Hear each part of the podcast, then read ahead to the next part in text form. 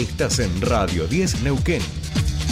98.5. 98.5.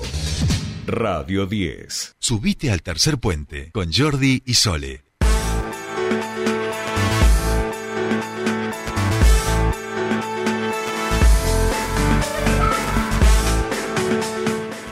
Continuamos con más tercer puente y les decíamos al inicio del programa que desde Cipros Apune en el día de hoy han eh, establecido medidas de fuerza, paro por 24 horas. Queremos conocer, por supuesto, eh, sobre esto y estamos en comunicación con el secretario general de Cipros Apune, Juan Ferrari. Buenos días, Jordi y Sole te saludan. ¿Cómo estás? Hola, buenos días, Sole. Buenos días, Jordi.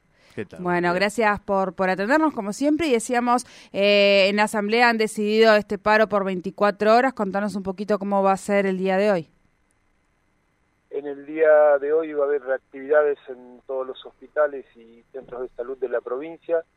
Va a haber eh, asamblea general también con contacto virtual entre quienes estemos aquí por Neuquén Ciudad, zona metropolitana y alrededores, que nos vamos a convocar en nuestra sede sindical, en la calle Sargento Cabral, comunicación virtual y debate sobre la situación, plan de lucha con eh, trabajadores constituidos en asambleas de los distintos hospitales y centros de salud de, nuestra provincia.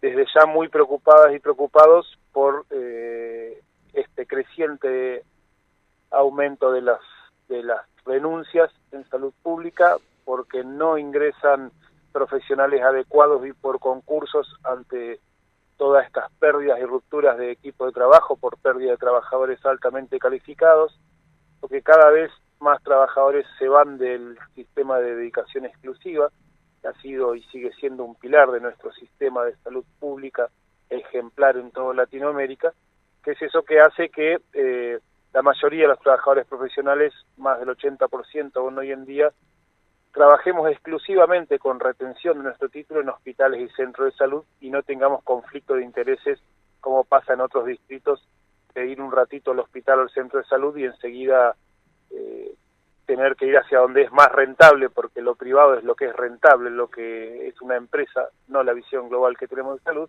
Y cuando no, no estamos con dedicación exclusiva pasa eso, pasa en las grandes ciudades y provincias de nuestro país en las cuales quien va a trabajar va un rato al hospital y enseguida se va a donde le es rentable, que es la clínica, el consultorio particular, el laboratorio o el centro por imagen.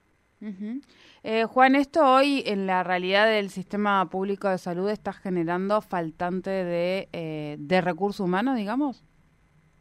Está generando un faltante muy marcado y una pérdida en la conformación de los equipos de trabajo históricamente constituidos, donde había un proyecto en el cual nos formábamos muchos en el sistema de salud pública, más allá de la formación de grado, eh, en lo que se llama sistema de residencias de todas las profesiones, que hoy en día de la enorme cantidad de vacantes para residencias en nuestra provincia, insisto, de múltiples profesiones y especialidades, han quedado vacantes muchísimos de ellos, por las malas condiciones eh, laborales que se ofrecen en el sistema de residencia, y esos trabajadores formados estábamos orgullosos de seguir formando parte de este sistema de salud pública, ocupábamos lugares y cargos con arraigo en distintos lugares de la provincia y existía la movilidad de que al pasar unos años podías cambiar de lugar, hacer concursos internos, ser reemplazados por los trabajadores.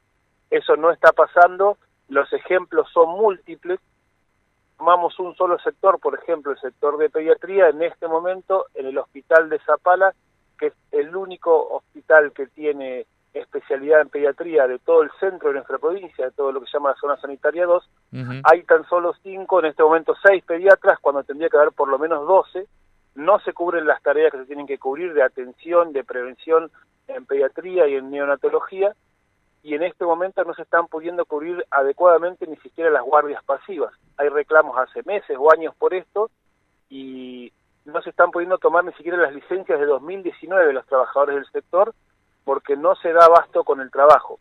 Pasamos o estamos pasando todo lo que es la gran pandemia, esfuerzos, trabajadores desgastados, enfermos y demás, y no se puede porque se está con menos de la mitad del plantel.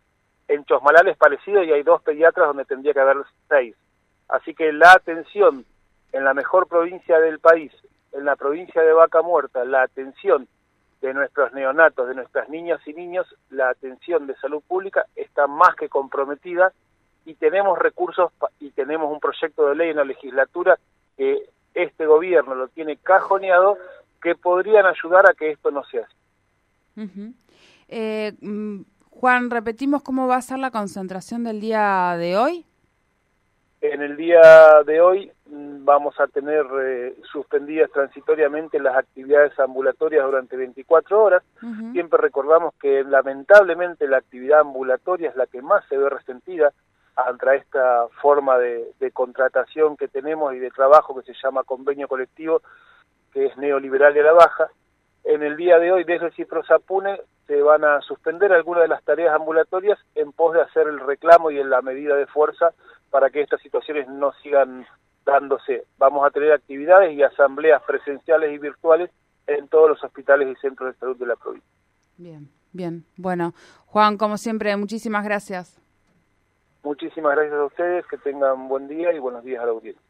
Bien, hablábamos con Juan Ferrari, secretario general de Ciprosapune. Hoy están con una medida de fuerza, paro por 24 horas, concentración a las 10 y media, ahí en la sede sindical, en Sargento Cabral al 800, y también una asamblea a las 11. Bueno, actividades, por supuesto, ahí decía, servicios ambulatorios suspendidos y profesionales que hoy van a hacer falta en el sistema de salud.